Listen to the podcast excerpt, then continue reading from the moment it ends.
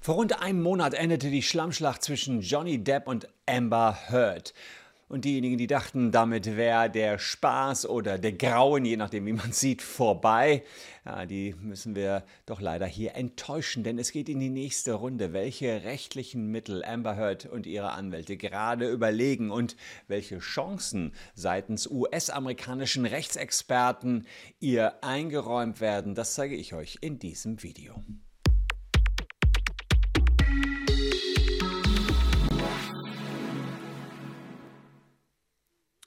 Anfang Juni endete der sechswöchige Gerichtsprozess zwischen Amber Heard und Johnny Depp. Und die Kurzzusammenfassung ist, beide äh, hatten sich darum gestritten, wer hier wen in der Ehe geschlagen haben sollte. Und wegen Persönlichkeitsrechten Verletzungen wollte Johnny Depp von ihr 50 Millionen Dollar Schadenersatz haben, sie von ihm auch eine riesig hohe Summe. Und damit herzlich willkommen. Ich bin Christian Solmecke, Rechtsanwalt und Partner der Kölner Medienrechtskanzlei Wilde Beuger und Solmecke. Das Intro habe ich doch glatt vergessen bei diesem verrückten Gerichtsstreit, den die beiden hier ähm, durchgefochten haben. Wir haben dazu einige Videos gemacht. Diejenigen, die den Kanal abonniert haben, können sich daran bestimmt noch erinnern.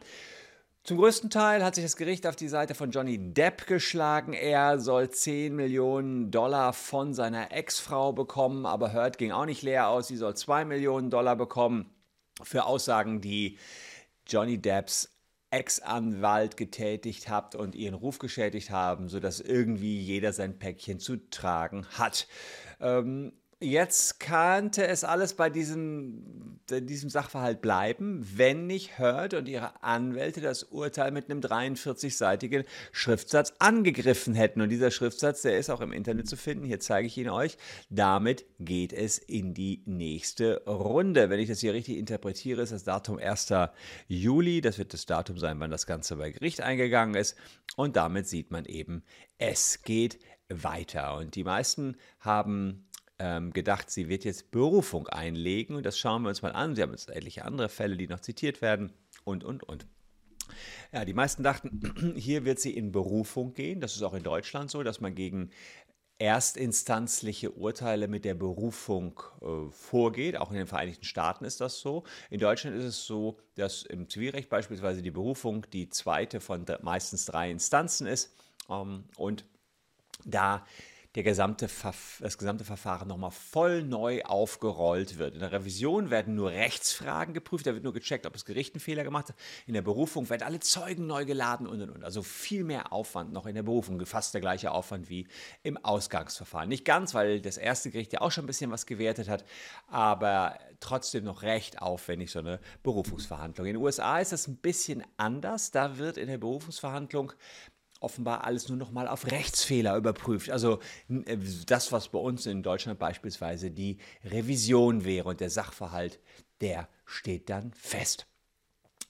Ähm, hier ist es jetzt so, dass äh, während äh, dass man erwartet hatte, ja, sie wird in Berufung gehen und äh, dort wird dann eben die Fairness des Verfahrens und die richtige Anwendung des Rechts überprüft. Und das bedeutet, dass die Richterin dort schwerwiegende Fehler begangen haben muss. Das würde dann überprüft werden in der nächsten Instanz. Ähm, Zeugen müssten aber nicht mehr äh, überprüft werden, denn die würden eben entsprechend so feststehen, die Zeugenaussagen. Die könnte man nicht mehr überprüfen. Hört hat schon in vorherigen äh, Diskussionen gesagt, naja, ich habe verschiedene Anhaltspunkte, warum eine Berufung erfolgreich sein könnte. Ähm, zum Beispiel, dass man sagt, die Entscheidung der Geschworenen über die Tatsachenfrage äh, könnte hier eine, eine, ein Punkt sein und die Handlungen, beziehungsweise die Handlungen und die Entscheidung der Richterin, die sollen überprüft werden. Und die Anhaltspunkte, die sie hatte, war, es wurden laut ihrer Anwältin Beweise zugelassen, die vor Gericht nicht zulässig waren und nachteilig verhört waren. Zum anderen war die öffentliche Stimmung die sicherlich auch die Geschworenen beeinflusst hat, zugunsten Johnny Depps. Also das sind die beiden Sachen. Beweise, die nicht zulässig waren, wurden zugelassen und Geschworene waren beeinflusst, weil die Social Media Community auf Seiten von Johnny Depp war. Das hatten wir hier auf diesem Kanal auch schon seinerzeit so analysiert. Man sagt sozusagen, ja, vielleicht hätte man dann eben keine Öffentlichkeit zulassen dürfen. So, und äh, das Schwierige ist sowieso, dass man Geschworene heutzutage ja kaum noch von der Außenwelt so isolieren kann, wie es optimal wäre. Jetzt kommt allerdings der. Haken. Das sind sicherlich Gründe, die lassen sich hören. Ja, damit könnte man Fehler des Gerichts angreifen. Aber um Berufung einlegen zu können, müsste Amber Heard 10 Millionen US-Dollar Schadenersatz, die sie Depp zahlen muss, bei Gericht hinterlegen. Das Geld hat sie aber nicht und das ist das Problem dann kann sie auch keine Berufung einlegen. So schnell kann es in den USA gehen, dass man eben kein Rechtsmittel einlegen kann. Das wäre hier in Deutschland anders. Hier ist es so, man kann zwar beispielsweise das Geld hinterlegen, und dann kann nicht mehr vollstreckt werden. Also er könnte ähm, äh, Johnny Depp von ihr die 10 Millionen nicht verlangen, aber man könnte auch ohne ähm, diese Hinterlegung in Berufung gehen. Das heißt, da, hier braucht man das Geld nicht, um in die nächste Instanz zu gehen ist da ein riesiger Unterschied. Dann könnte Johnny Depp nur in der Zwischenzeit bis zum Berufungsurteil schon mal vollstrecken. Äh, aber es gibt noch andere Wege in den USA, das Urteil in der ersten Instanz anzugreifen, und zwar durch einen Antrag auf Aufhebung des Urteils und Wiederholung des Prozesses. Und wie das so aussieht, äh, seht ihr hier. Das ist genau dieser Originalantrag auf Aufhebung des Urteils und Wiederholung des kompletten Prozesses. Ja, also so sieht es aus. Und das soll jetzt hier gemacht werden. Die gesamte Schlammschlacht soll quasi wiederholt werden. Das ist also ein Riesenkracher eigentlich.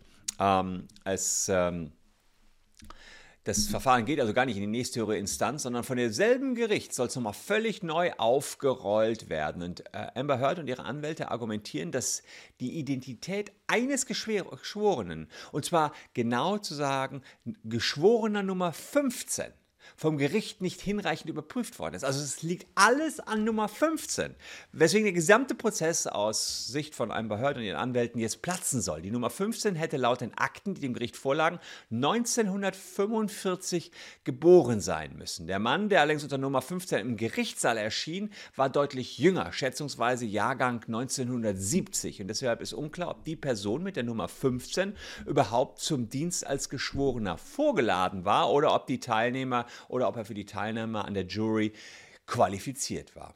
Ob dieser Antrag allerdings Erfolg haben wird, ist fraglich, denn dafür müsste der Geschworene Nummer 15 auch wirklich für das Urteil gestimmt haben.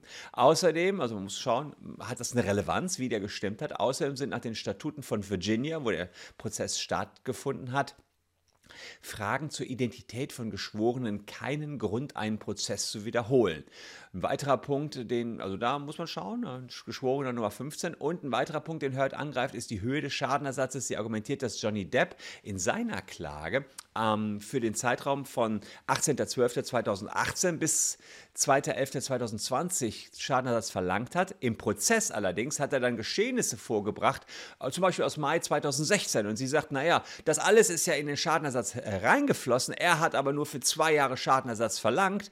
Also ist die Summe viel zu hoch, weil man ja auch noch andere Geschehnisse überhaupt in den Prozess reingebaut hat. Warum bringt man was aus 2016 rein, wenn man doch nur ab 2018 Schadenersatz haben will? Trotz dieser verschiedenen Angriffspunkte sagen amerikanische Gerichtsexperten, die Chancen auf Erfolg sind eher schlecht. Die Richterin soll schon gesagt haben, wenn Hurt am Urteil was auszusetzen hat, soll sie doch Berufung anlegen, einlegen. Alle anderen Anträge und Anhörungen werde sie ablehnen. Das ist natürlich auch wieder Quatsch, wenn eine Richterin das schon im Voraus sagt, ohne überhaupt zu hören, was Hurt hat. Finde ich unseriös, wenn die Richterin das so gesagt hat. Denn wenn sie was hat, soll sie es vorbringen, muss man es mit den jeweiligen Rechtsinstituten auch überprüfen können. Ob die Richterin die Drohung jetzt wahr macht, wird sich zeigen, denn äh, sie muss ja über den Antrag auf Aufhebung des Urteils entscheiden und auch über eine Wiederholung des Prozesses. Ja, für diesen Antrag, äh, falls der Antrag keinen Erfolg hat, kann Amber Heard übrigens immer noch Berufung einlegen. Dazu muss sie allerdings erstmal die 10 Millionen irgendwo auftreiben. Es bleibt also spannend und da lohnt sich das Abo, denn wir werden das natürlich selbstverständlich weiter beobachten und euch darüber informieren, wie die nächste Runde im Prozess Depp versus Hurt aussehen wird. Schade, die dachten schon, es wäre zu Ende. Jedenfalls Depp dachte sich das, aber das ist gar nicht der Fall.